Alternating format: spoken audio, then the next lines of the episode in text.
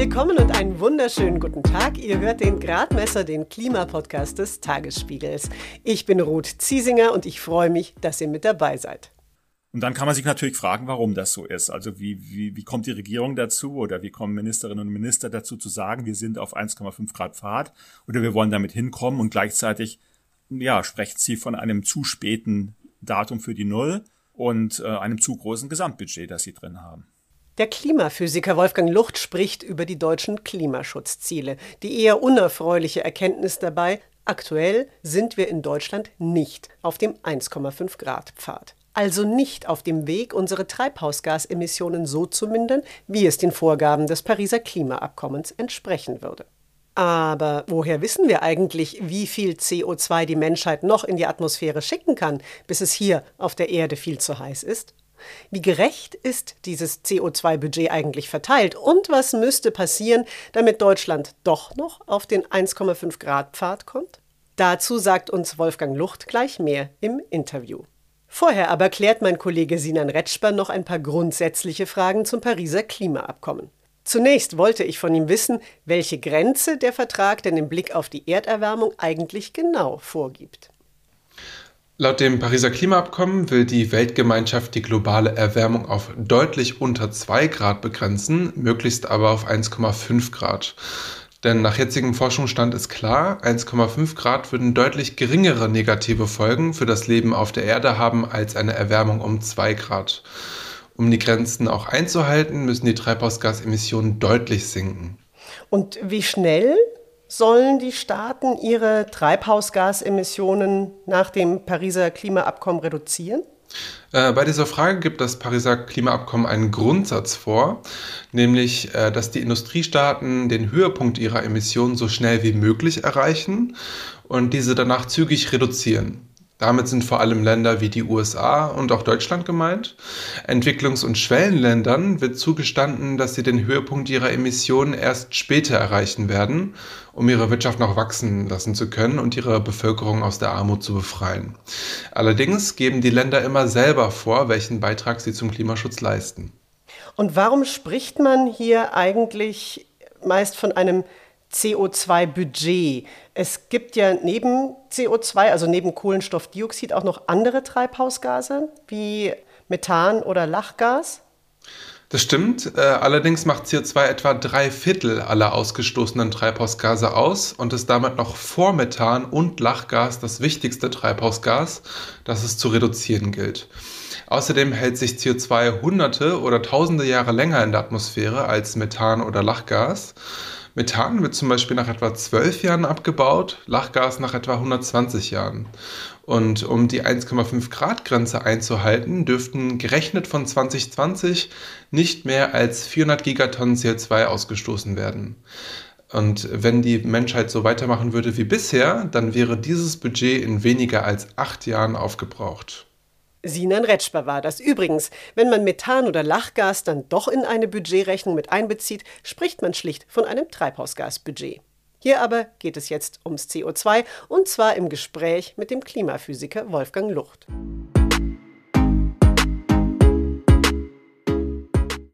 Der Physiker Wolfgang Lucht leitet am Potsdamer Institut für Klimafolgenforschung die Abteilung für Erdsystemanalyse. Er hat den Lehrstuhl für Nachhaltigkeitswissenschaften an der Berliner Humboldt-Uni inne und er ist Mitglied des Sachverständigenrats für Umweltfragen, der die Bundesregierung berät. Weil Wolfgang Lucht also ausgesprochen viel zu tun hat, freut es mich umso mehr, dass er die Zeit für unser Zoom-Gespräch gefunden hat. Der Weltklimarat hat ja im Sommer wieder Daten zum globalen CO2-Budget vorgelegt, beziehungsweise dazu, wie groß die Menge an CO2 noch ist, die wir Menschen emittieren dürfen, wenn wir mit einer gewissen Wahrscheinlichkeit bestimmte Grenzen bei der Erderwärmung nicht überschreiten wollen. Wieso kann man so ein globales Kohlenstoffdioxidbudget eigentlich so genau festlegen? Das ist eine ganz wunderbare Sache mit dem CO2-Budget, weil es uns einen Maßstab in die Hand gibt, an, der wir, an dem wir messen können, wie viel wir eigentlich noch emittieren dürfen. Und das funktioniert deshalb, weil CO2 ist natürlich der Hauptfaktor in der Klimaerwärmung. Nicht der einzige Faktor, aber der Hauptfaktor.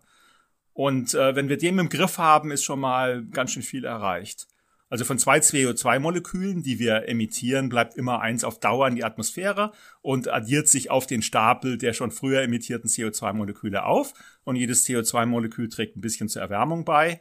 Und deswegen gibt es da einen ganz klaren Zusammenhang darüber, wie viel CO2-Moleküle oder wir sagen natürlich, wie viel Tonnen CO2 wir emittiert haben aus den Schornsteinen, aus den Auspuffen und wie viel dann die Erwärmung insgesamt ist weil das eben in der Atmosphäre bleibt und sich äh, aufstapelt dort und dann wird's immer wärmer dementsprechend und diese Wärme äh, geht dann auch nachher nicht mehr weg, jedenfalls nicht über Jahrhunderte bis Jahrtausende, bleibt die dann auch erstmal. Mhm. Der Weltklimarat war ja auch so freundlich und hat gesagt, gut, also passt auf, wenn man jetzt mit einer Zweidrittelwahrscheinlichkeit die globale Erwärmung bei unter oder bei 1,75 Grad Celsius halten will, dann haben wir ein Restbudget von etwa 700 Gigatonnen CO2. Also das weiß man und Sie haben es ja gerade beschrieben, das kann man relativ gut ausrechnen. Warum ist es denn jetzt aber dann so ungleich viel schwerer, so ein CO2-Budget für einen einzelnen Staat auszurechnen? Ja, also zunächst mal, wie viel Restbudget man hat, hängt natürlich davon ab, wie viel wärmer es werden darf. Also sozusagen, wie viel Erwärmung müssen wir noch zulassen ähm, bevor wir dann unsere Emissionen auf Null runtergebracht haben. Und da kommt eben raus, dass zum Beispiel für ein 1,5 Grad Ziel, äh, wenn wir so das mit 50-50 Wahrscheinlichkeit, also so ein bisschen drunter oder ein bisschen drüber, so in, in ungefähr 1,5 Grad treffen wollen, dann kommen ab 2020 noch ungefähr 500 Gigatonnen CO2 raus. Oder wenn wir sogar noch ein bisschen sicherer sein wollen, dass wir das Ziel auch erreichen, dann bleiben sogar nur ungefähr 400 Gigatonnen CO2 übrig. Das ist nicht sehr viel. Äh, das sind ungefähr zehn Jahre der Emissionen, die wir heute haben. Also wir haben schon den größten Teil unseres Budgets aufgebraucht.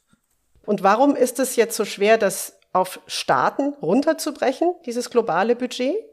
Ja, weil das Klimaproblem ist ein globales Problem und deswegen gibt es eigentlich auch nur ein globales CO2-Budget für die gesamte Menschheit. Und dann ist die Frage, was ist denn jetzt der eigene Anteil da dran? Und da gibt es natürlich verschiedene Arten, wie man das ausrechnen könnte. Also eine beliebte Art ist, dass man es einfach nach Bevölkerungsanteil macht. Aber dann sagen die anderen, ja, aber ihr habt doch schon in der Vergangenheit mehr emittiert als die ärmeren Länder. Eigentlich müssten wir die ganze Vorgeschichte mit einbeziehen, denn die hat ja den heutigen Klimawandel auch. Ihr habt ja schon euer Budget aufgebraucht. Und dann sagen andere, na ja, aber eigentlich muss man es nach Wirtschaftsleistung machen, weil Wirtschaften, die abhängiger von CO2-Emissionen sind, weil sie den Weltmarkt betreiben, die müssen irgendwie da noch mehr vom Restbudget abkriegen. Und wiederum andere sagen, nee, genau im Gegenteil. Die reichen Staaten, die Technologie haben, die müssen viel schneller ihr CO2-Budget reduzieren als die armen Staaten, die gar nicht wissen, wie sie das machen sollen. Da es darüber keine Einigung gibt, muss man, kann man sich fragen, was muss ein Staat eigentlich selber machen? Und ein Staat, finde ich, sollte mindestens die Linie vertreten, dass er sich nicht selber eigenmächtig mehr zusprechen kann, als er anderen zuspricht. Und das bedeutet, wenn man es nach Bevölkerung macht, dann ist das eigentlich die Obergrenze dessen, was wir machen können. Weil dann gibt es ja nur zwei Möglichkeiten. Entweder gibt es Gründe, warum wir sogar noch weniger als der Durchschnitt der Welt machen, äh, emittieren dürfen. Das heißt, weil wir reich sind, weil wir Technologie haben, müssen wir sogar noch, noch mehr der Bürde tragen und noch schneller sein. Aber jetzt von uns aus, ohne eine internationale Vereinbarung mit anderen zu sagen, wir dürfen mehr emittieren als andere, äh, das ist nicht sehr überzeugend.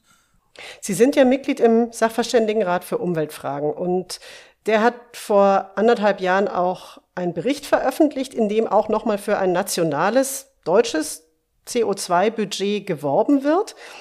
Und das Bundesverfassungsgericht hat sich dann in seinem Urteil in diesem Jahr auch stark darauf berufen, als es eben die Bundesregierung dazu verpflichtet hat, doch nochmal deutlich nachzubessern beim Klimaschutzgesetz. Können Sie nochmal sagen, wie sieht denn dieses deutsche CO2-Budget aus und wie, wie berechnet man das?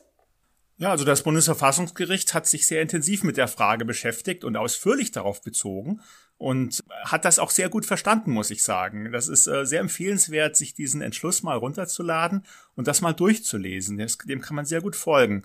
Wie groß das globale Budget ist, ähm, das kann man eben beim IPCC, dem UNO-Weltklimarat, nachlesen ist aber nicht exakt bekannt, weil es da eben Unsicherheiten gibt. Die Unsicherheiten kommen daher, dass das Erdsystem ein kompliziertes System ist und es da halt in, trotz aller Analyse immer noch gewisse Unsicherheiten gibt, wie viel Erwärmung eigentlich eine bestimmte Menge an CO2 produziert. Und da haben einige Analysen sind ein bisschen höher, ein bisschen niedriger. Und wir wissen ungefähr, in welchem Korridor sich das bewegt. Und da kommen diese Wahrscheinlichkeiten her. Und die Zahlen, die wir beim Sachverständigenrat für Umweltfragen genommen haben, das sind die Zahlen, die so im Mittelfeld liegen. Also da sind wir schon ein bisschen großzügiger. Es könnte auch sein, dass wir da zu großzügig sind. Aber man darf ja nicht den günstigsten Fall annehmen. Eigentlich muss man ja den schlimmsten Fall annehmen. Aber das wollen wir auch nicht, also da sind wir schon etwas großzügig. Und das Bundesverfassungsgericht sagte, dass es diese Rechnung an sich plausibel findet. Und dann gibt's natürlich ähm, diese, was man sagt, normative Unsicherheiten, also Unsicherheiten, die mit, mit Werten und mit Gerechtigkeitsfragen zu tun haben. Und das hat eben damit zu tun, wie viel darf jeder Staat eigentlich von dem globalen Budget äh, verbrauchen.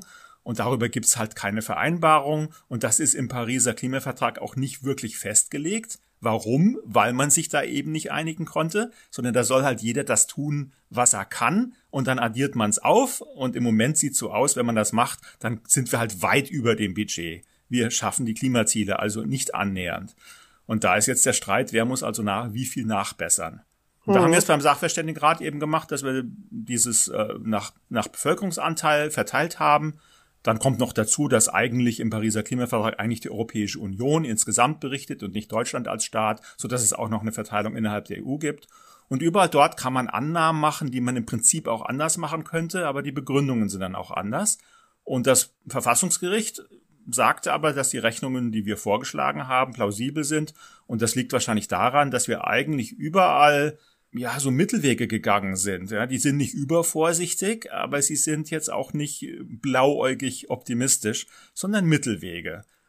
Korrigieren Sie mich, wenn ich falsch liege, aber ich glaube, Sie haben ja gesagt, also der Sachverständigenrat hat gesagt, wenn man mit ungefähr 6,7 Gigatonnen CO2 Restbudget ab 2020 rechnet, dann ist man quasi auf einem Pfad, der mit einer gewissen Wahrscheinlichkeit eine Erderwärmung bei deutlich unter zwei Grad bleiben lässt. Jetzt frage ich mich, die Politik will ja Klimaneutralität erst im Jahr 2045 erreichen. Was heißt das denn in Kombination mit diesem Rest CO2-Budget denn konkret für politisches Handeln? Naja, also wenn man sich, äh, wenn man dieser Budgetrechnung folgen würde, dann war damals in der Tat die Zahl 6,7 Gigatonnen CO2 ab 2020 und das galt für eine Erwärmung für ein Ziel von 1,75 Grad. Also deutlich unter zwei Grad, aber auch deutlich über 1,5 Grad. Und nun kann man sagen, 1,5 Grad ist vielleicht sehr ambitioniert und unter zwei Grad wäre ja auch ein schönes Ziel.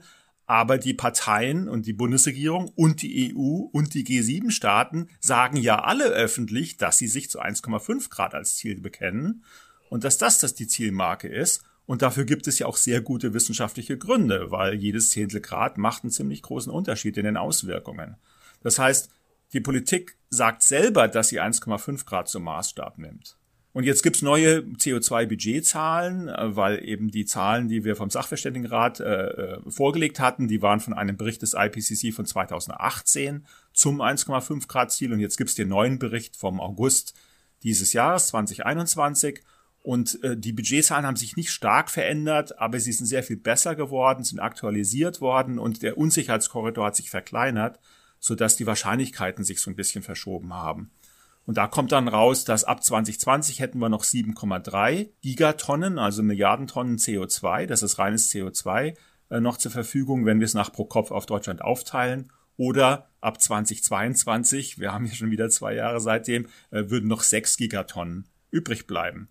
Und wenn man den Pfad des Klimaschutzgesetzes, auch des verschärften Klimaschutzgesetzes nimmt und da ist es nicht ganz so einfach, genau rauszukriegen, wie der, was für ein Budget da rauskäme. Da muss man ja dann die Emissionen, die jedes Jahr vorgesehen sind, aufaddieren.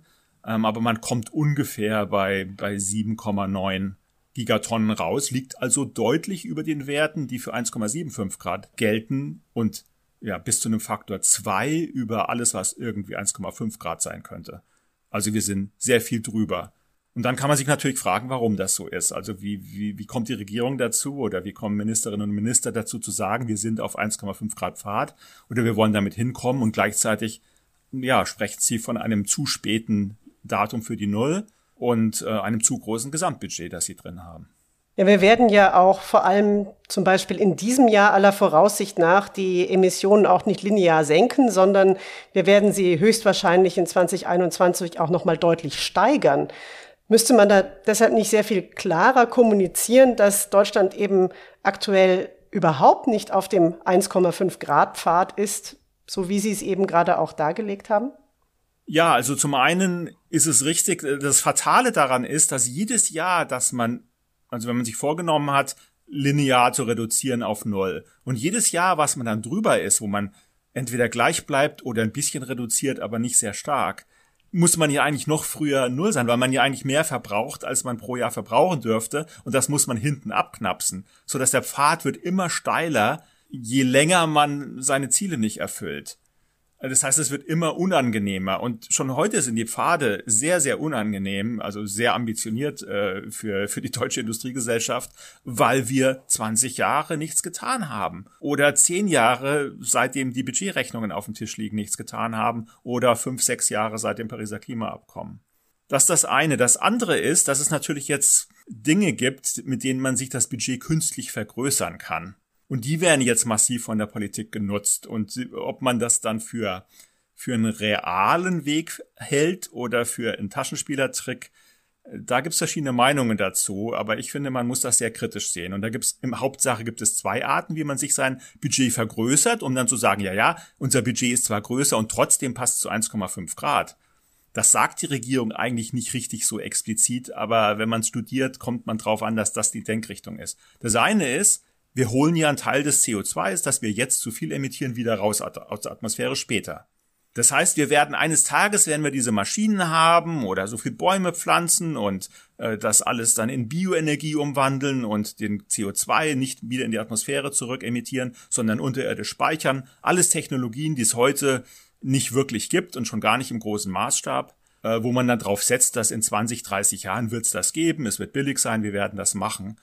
Und äh, alles nur, damit wir heute nicht so schnell Solarenergie auf die Dächer bringen müssen und nicht so schnell die Windenergie ausbauen, verschiebt man das Problem eigentlich wieder in die Zukunft.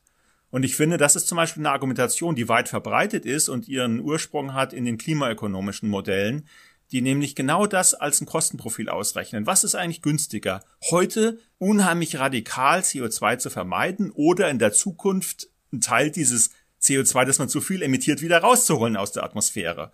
Und dann nehmen die halt an, dass irgendwie dann so eine Technologie in der Zukunft irgendein Kostenprofil hat und dann wird das immer günstiger. Und da werden teilweise in manchen Fahrten gigantische Mengen an CO2 wieder aus der Atmosphäre entzogen, also wirklich gigantische Mengen. Das wird meiner persönlichen Ansicht nach nie und nimmer realistisch passieren und wäre auch eine Riesenlast für die jungen Menschen und die nächste Generation.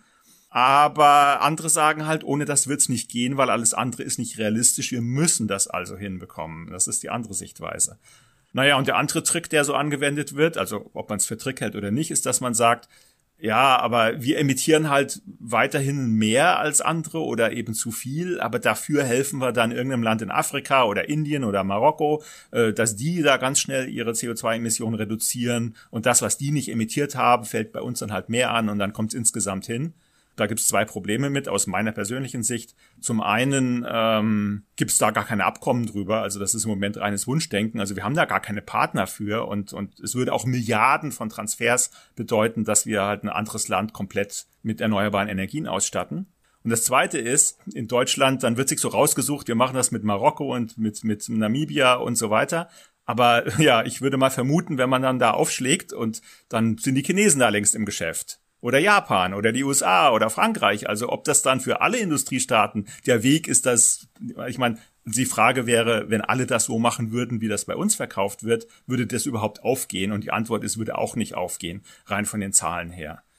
Das sind die beiden Arten, wie man sich das Budget ein bisschen größer rechnet, warum aus meiner Interpretation heute manchmal gesagt wird, wir sind auf 1,5 Grad Pfad. Eine ehrliche Rechnung würde heißen, um auf 1,5 Grad Fahrt zu sein, müssten wir spätestens 2035 bei CO2 null sein. Und das ist nicht mehr lange hin. Und wenn wir 1,75 Grad sagen, das ist ein ehrlicheres Ziel im Moment, dann müssten wir bis 2040 durch sein. Und das ist noch ein Stück früher als 2045. Mhm. Unser Klimaschutzgesetz gibt ja für die kommenden Jahre für jeden Sektor, also für Energie, für Industrie, Gebäude, Verkehr etc., konkrete Ziele vor, wie viel CO2 noch emittiert werden darf, beziehungsweise wie viel reduziert werden muss. Und wenn das nicht gelingt, müsste eigentlich sofort gegengesteuert werden. Und wenn man sich jetzt den Koalitionsvertrag anguckt von SPD, Grünen und FDP, dann liest sich das so, als ob diese jährlichen sogenannten Sektorenziele abgeschwächt werden sollen. Was halten Sie denn davon? Naja, das ist eine sehr schwierige Frage. Die, diejenigen, die es, das gut finden, die nennen es dann Flexibilität, die sagen abends, es ist besser, wenn man sozusagen einen Rahmen schafft, vor allem auch einen Markt, einen, einen CO2-Preis und dann auch halt sieht, wo da die größten Effekte zu erzielen sind und man daher auch so ein bisschen, es kommt ja nur darauf an, dass die Gesamtsumme stimmt und nicht in jedem einzelnen Sektor. Aber das ist natürlich ein Glauben daran irgendwie, dass der Markt es dann schon richten wird und äh, natürlich ist dieser Mechanismus extrem wichtig. Aber die Wahrheit ist ja, dass jeder Sektor sehr ambitionierte Beiträge liefern muss. Also zum Beispiel eben der Verkehrssektor, der bisher noch nicht geliefert hat. Und dann gibt es den Gebäudesektor, der unglaublich schwierig ist, wahrscheinlich der schwierigste Sektor ist weil wir es dann natürlich mit, mit Privatbesitz zu tun haben, mit Heizungsanlagen und mit langsamen Investitionszyklen, mit privaten Vermögen. Aber auch dort müsste man eigentlich sehr früh anfangen, sich ernsthaft Gedanken machen, was denn ein Plan ist.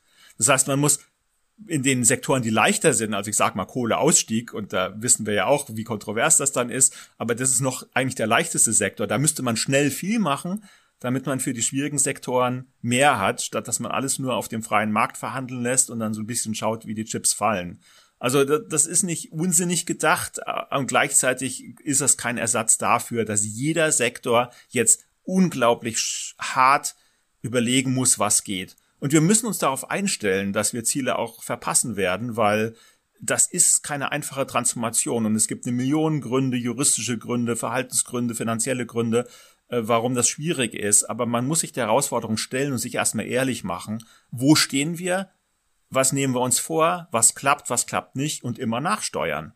Sie haben es ja gerade auch angesprochen. Also es braucht auch eine massive Verhaltensänderung im Prinzip auch in der Gesellschaft, um tatsächlich diese Transformation hinzukriegen. Jetzt haben Sie auch als Wissenschaftler den Bürgerrat für Klima mitbegleitet und dessen Ziel ist ja eben auch zu sehen, wie kann man Klimaschutz aus der Mitte der Gesellschaft heraus voranbringen. Was ist denn Ihr Eindruck? Ähm, wann sind denn Menschen bereit dazu, ihre Gewohnheiten in Frage zu stellen oder zu verändern? Also das war beim Bürgerrat Klima, wo ich mit in dem, als Wissenschaftler mit im Kuratorium war, um das wissenschaftlich zu begleiten, war das eine ganz spannende und auch uns alle eigentlich ein kleines bisschen sogar überraschende Entwicklung, wo man gesehen hat, das sind, das waren ja repräsentativ zusammengesetzte 160 Bürgerinnen und Bürger dieses Landes, die so ausgewählt waren, dass sie bestimmten demografischen Kriterien entsprechen, ganz Deutschland so ein bisschen abbilden. Und viele davon hatten sich noch nie mit dem Klimathema beschäftigt oder hatten das zwar auf dem Schirm und sagten, da wird sich schon jemand drum kümmern, weil Menschen haben ja, ich meine, Menschen haben ja nicht die Zeit, sich mit dem Klimathema zu beschäftigen, interessiert sie vielleicht so, aber, aber ich meine, man hat ja sein Leben zu führen, seinen Beruf zu machen, seine Familie zu organisieren und so weiter. Oder eben auch Menschen, die, sagen wir Autofans waren und so, also ganz bunt gemischt. Und auch alle politische Couleurs und so weiter äh, kamen davor was sie einzahlen mussten in den Bürgerrat, war ja, sich wirklich damit zu beschäftigen. Und sie bekamen erstklassige Informationen. Sie bekamen verständlich aufbereitete Analysen des Sachstandes, also was versagen Gutachten und Szenarien so aus. Und sie hatten die Gelegenheit, mit den führenden Expertinnen und Experten zu sprechen, Fragen zu stellen, auch mit Parteivertretern und so weiter. Und diese Zeit zu investieren, also sie mussten viele Wochenenden rangeben für diesen Prozess. Das war der Deal. Und dann haben sie gelernt und sich zum ersten Mal intensiv damit beschäftigt. Und dann waren sie bereit, etwas zu tun. Dann haben sie verstanden, oh wow, wir müssen wirklich was tun. Das ist nicht nur so ein weiteres Problem, das ist ziemlich fundamental.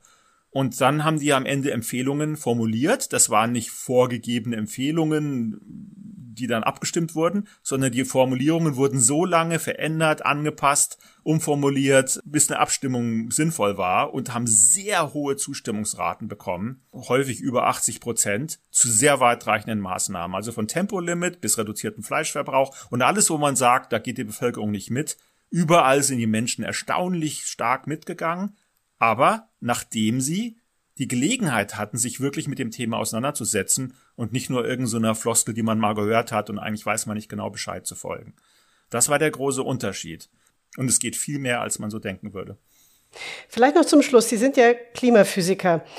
Können Sie noch mal erklären, warum es denn so wichtig ist, dass wir das CO2-Budget für eine Erderwärmung von deutlich unter zwei Grad nicht überschreiten?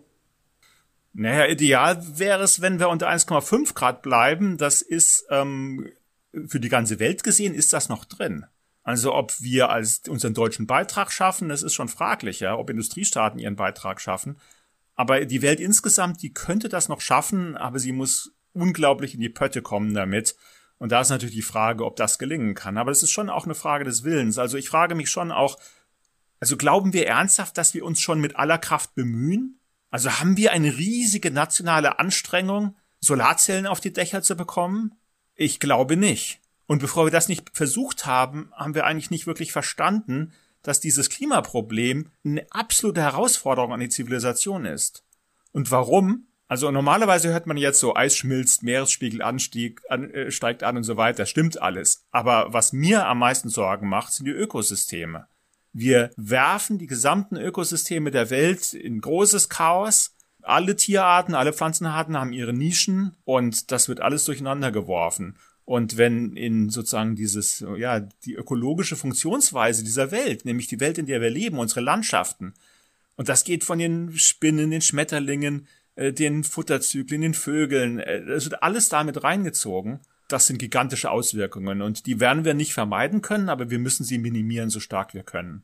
Und wenn 1,5 Grad nicht klappt, dann muss man 1,6 Grad mit aller Kraft anstreben äh, denn das eskaliert ziemlich stark. Und dann kommt obendrauf natürlich alles, was man immer hört. Die Stürme, die Extremwetterereignisse, äh, der Meeresspiegelanstieg, ähm, diese Dinge kommen alle noch obendrauf.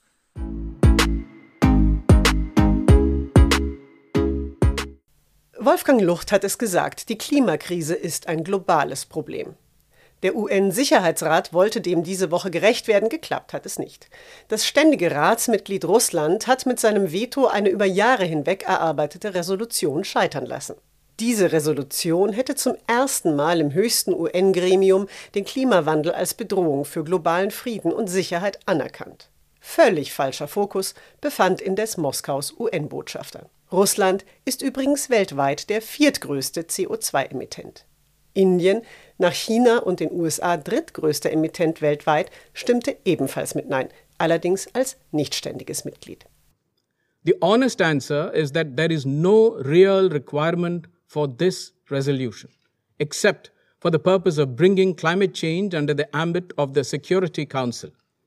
And the reason for that is now decisions can be taken without involvement of most developing countries and without recognizing consensus.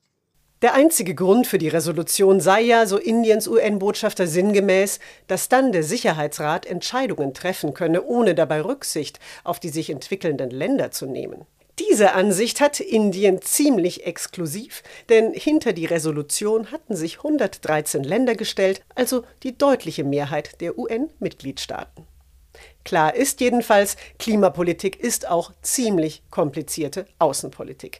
Darum geht es übrigens in der Gradmesserfolge von Anfang Dezember mit Regierungsberaterin Kira Finke. Ihr könnt ja mal reinhören, falls ihr sie noch nicht kennt. Denn Achtung, Überleitung, der Gradmesser geht jetzt nach dieser Folge in eine kurze Weihnachtspause. Ihr hört uns im Januar wieder und zwar am 14.01. Abonniert den Gradmesser am besten, dann verpasst ihr ihn auch im neuen Jahr nicht. Ihr findet ihn auf praktisch allen Podcast-Plattformen, auf Apple Podcasts, auf Deezer, auf Spotify sowieso. Außerdem hört ihr ihn natürlich hier auf tagesspiegel.de. Und wenn ihr Anregungen oder Wünsche habt, wie wir im neuen Jahr weitermachen sollen, dann schreibt uns gerne an gradmesser.tagesspiegel.de. Und ich wünsche euch jetzt frohe Feiertage, einen guten Rutsch und vor allem gute Gesundheit und ein gutes Klima. Ich bin Ruth Ziesinger. Hoffentlich bis zum nächsten Mal.